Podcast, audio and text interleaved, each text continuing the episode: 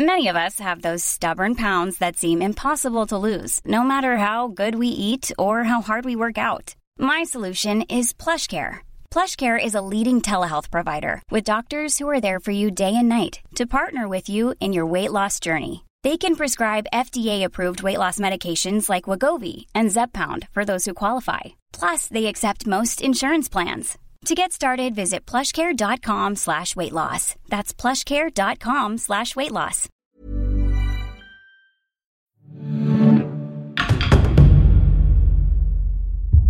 Qu'est-ce que je vous racontais déjà? Ah oui, ça me revient. Ce Loki, il vous inspire confiance, vous? À moi, pas vraiment. Rien que pour s'appeler le dieu de la discorde, il faut avoir un problème, non? Et si je le sens, c'est que ça doit être vrai. Après tout, mes sujets ne disent-ils pas de moi, Gylfi, roi de Suède, que je possède une grande sagesse? Alors j'ai profité de mon passage à Asgard pour cuisiner un peu les dieux au sujet de ce Loki.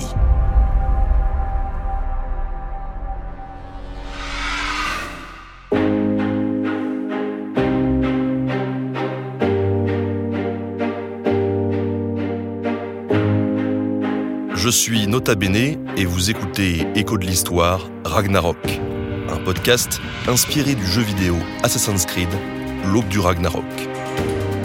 Que savez-vous d'Odin, Thor, Loki et leurs compagnons? Les connaissez-vous vraiment? Plongez dans la mythologie nordique, aux côtés des dieux, des elfes, des créatures magiques, des nains ou encore des géants.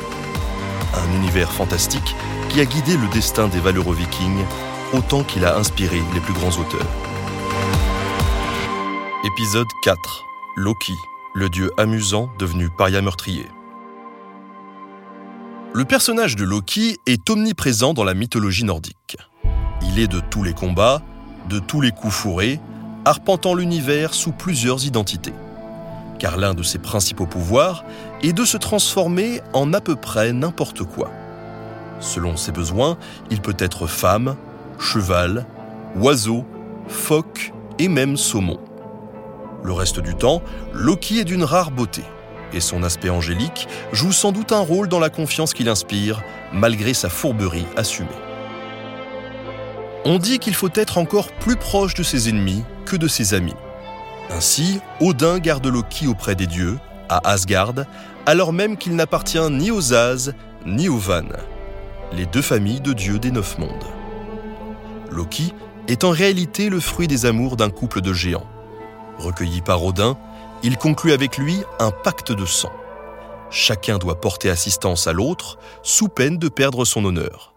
Loki, c'est l'élément perturbateur qu'Odin ne semble pas contrôler. Anne-Lee Jarl Irman, maître de conférences en études nordiques à l'université de Caen. On peut se demander pourquoi déjà comment Loki peut continuer de vivre parmi les dieux, puisque Loki n'est pas un dieu, hein. il est de la race des, géants, mais il vit parmi les dieux comme leur ami, comme un de leurs égaux. Mais Loki, en fait, il est, il est rusé, il est courageux, il est apprécié, il aide souvent les dieux, ils font rire les dieux aussi. Il apprécie beaucoup, malgré ses farces qui les énervent parfois. Et Odin semble particulièrement l'apprécier, peut-être parce qu'il se reconnaissait en lui. Odin aussi se montre parfois égoïste et traître.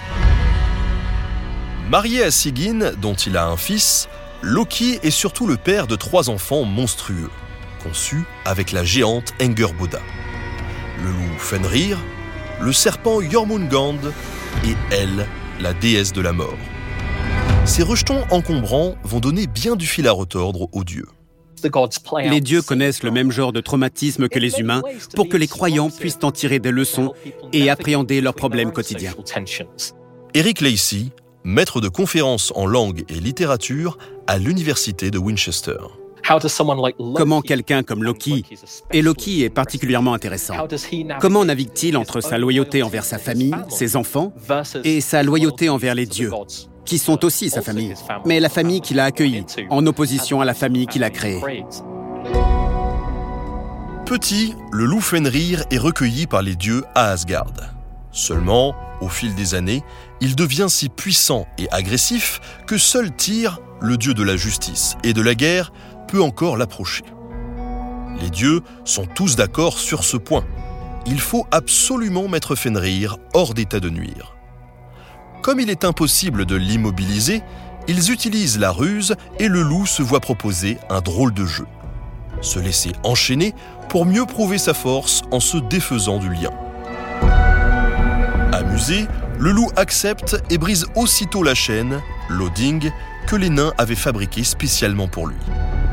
Défait, les As renouvellent le défi avec un deuxième lien, Dromi, deux fois plus solide que le premier. Mais il ne résiste toujours pas à la force phénoménale de Fenrir. Les dieux se jettent des regards inquiets et décident d'envoyer un messager chez les nains de Svartalfheim pour leur commander une chaîne incassable. Les forgerons se mettent au travail et fabriquent Gleipnir, un fin ruban de soie confectionné à partir des bruits de pas d'un chat, des racines d'une montagne, des nerfs d'un ours, du souffle d'un poisson, du crachat d'un oiseau et d'une barbe de femme.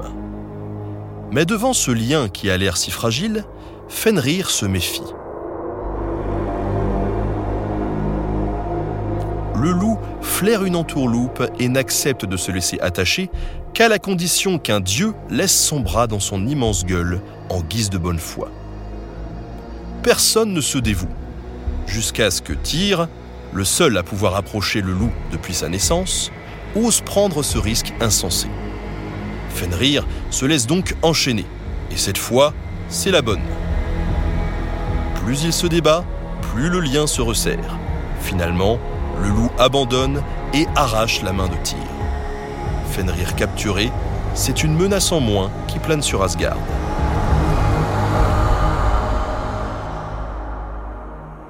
Odin sait qu'il va être tué par Fenrir et pourtant, il le garde avec lui pour commencer. Et on imagine qu'il veut le garder là pour garder un œil sur lui. Hein. Il vaut mieux avoir son ennemi prêt. Et ensuite, on va garder Fenrir euh, jusqu'à Ragnarök quand aussi ses chaînes, pourtant imbrisables, vont se briser et ils vont se battre. Et comme tout cela est prédit, Odin n'aurait pas pu tuer Fenrir quand il était tout petit. Parce que Fenris est là pour tuer Odin. Odin s'occupe ensuite du serpent Jormungand. Que faire de ce reptile dont la taille promet d'être gigantesque? Il n'y a qu'une solution, s'en débarrasser au plus vite. Dès sa naissance, Jormungand est jeté dans la mer qui entoure Midgard, le monde des hommes. Il grandit si démesurément que son corps finit par faire le tour de la terre jusqu'à s'en mordre la queue. Jormungand devient un adversaire redoutable et même Thor commence à s'en méfier. Quant à elle, elle est envoyée pour régner sur le monde des morts où elle récupère les âmes de tous les défunts qui ne sont pas tombés au champ de bataille. Dans l'obscurité de son monde, située sous l'une des racines d'Yggdrasil, elle constitue patiemment une armée gigantesque. La déesse, dont la moitié du corps n'est que pourriture, travaille dans l'ombre pour préparer le Ragnarok. Et ses trois enfants maudits ont une influence sur Loki. Loki devient de plus en plus maléfique à mesure que ses enfants grandissent et deviennent de sérieuses menaces pour les dieux, l'humanité et l'univers. Et c'est vraiment là qu'on voit le plus grand changement chez Loki. Il se range du côté de ses enfants et commence à s'opposer aux dieux pour les protéger. Et ça le rend très intéressant. C'est un dieu, oui, mais surtout un homme faillible, tiraillé. Envers qui doit-il être le plus loyal? Et que se passe-t-il quand les désirs de ses enfants s'opposent à ceux de ses frères, ses sœurs et son père adoptif? C'est un dilemme colossal, et on ne peut qu'avoir de la compassion pour lui.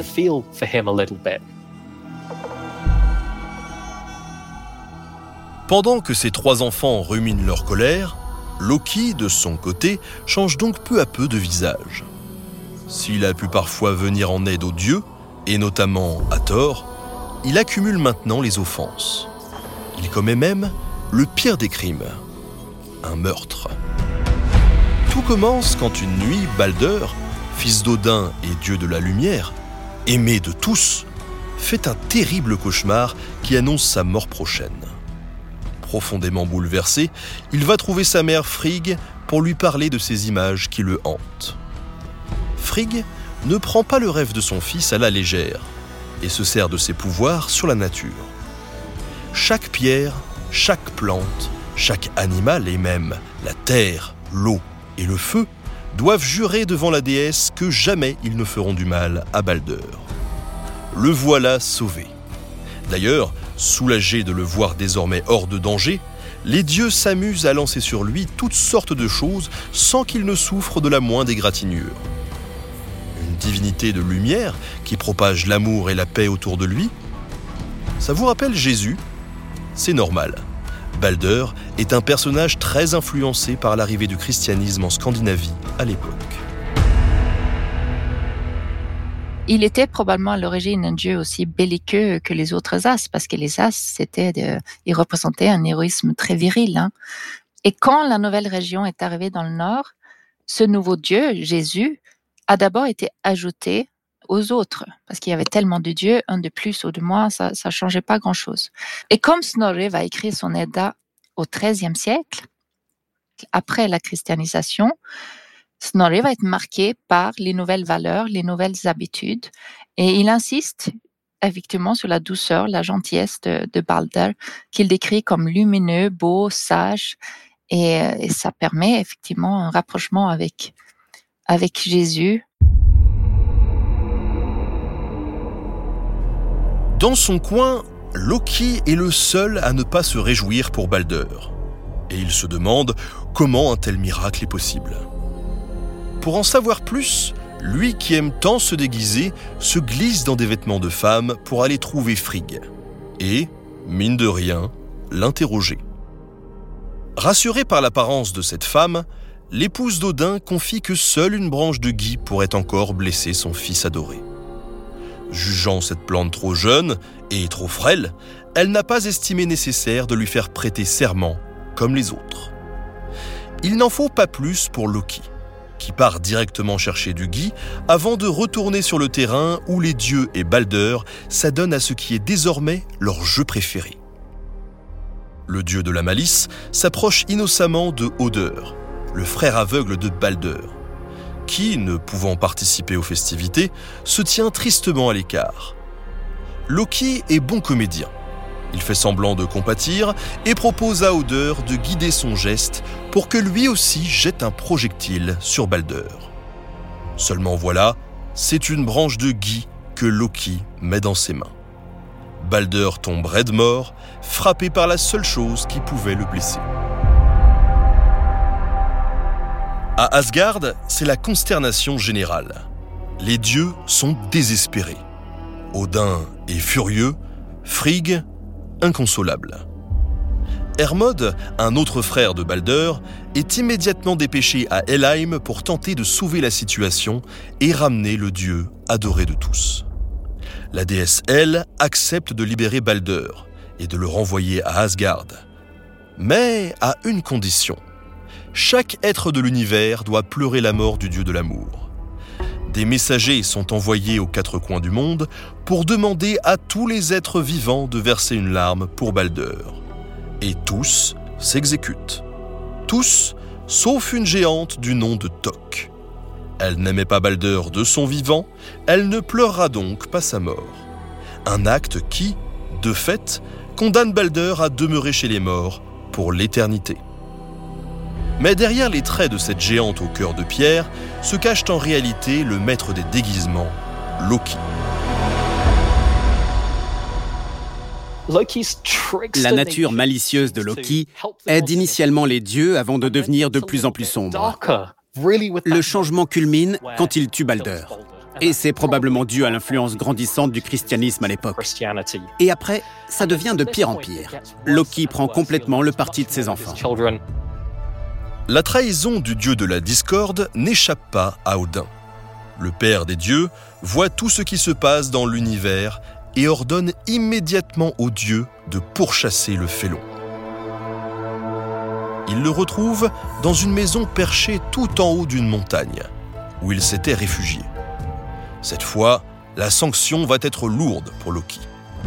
Il est allé trop loin il est ligoté à des rochers pointus qui s'enfoncent dans ses épaules, ses reins et ses pieds.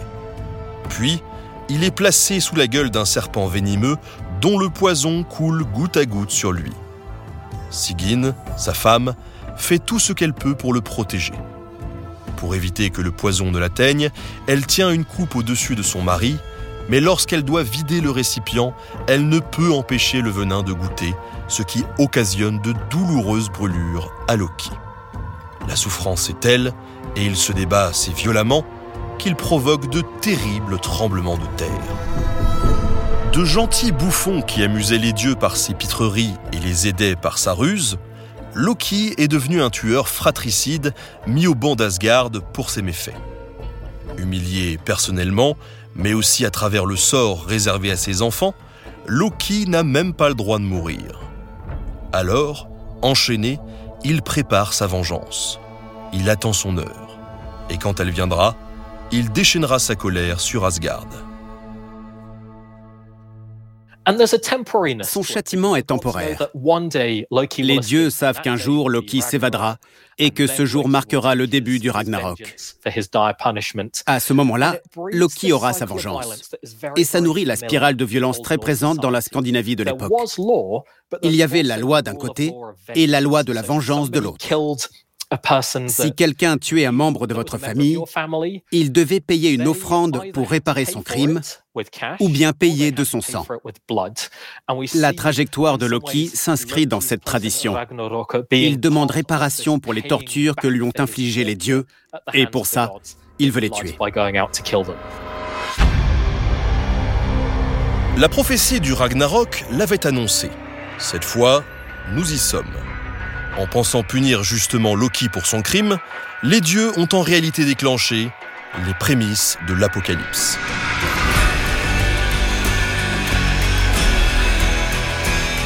Alors, qui avait raison au bout du compte? C'est encore moi, Gilfi. Je vous l'avais bien dit que Loki n'était pas net, même si je n'aurais jamais imaginé qu'il aille aussi loin. Cette histoire avec Balder, quelle horreur il faut vraiment être animé par le mal le plus sombre pour tuer un dieu aussi pur. Et je pense à ce pauvre Odeur, qui ne s'est rendu compte de rien. Ça a mis un sacré bazar à Asgard. Et quelque chose me dit que ce n'est que le début. Merci d'avoir écouté Écho de l'Histoire Ragnarok, un podcast Ubisoft produit par Paradiso Media. When you make decisions for your company, you look for the no-brainers. And if you have a lot of mailing to do, stamps.com is the ultimate no-brainer. It streamlines your processes to make your business more efficient, which makes you less busy. Mail checks, invoices, legal documents, and everything you need to keep your business running with stamps.com. Seamlessly connect with every major marketplace and shopping cart Schedule package pickups and see your cheapest and fastest shipping options from different carriers with rates up to 89% off USPS and UPS rates. And with the stamps.com mobile app, you can take care of mailing and shipping wherever you are. Make the same no-brainer decision as over 1 million other businesses with stamps.com. Sign up with code program for a 4-week trial plus free postage and a free digital scale. No long-term commitments or contracts. That's stamps.com. Code program.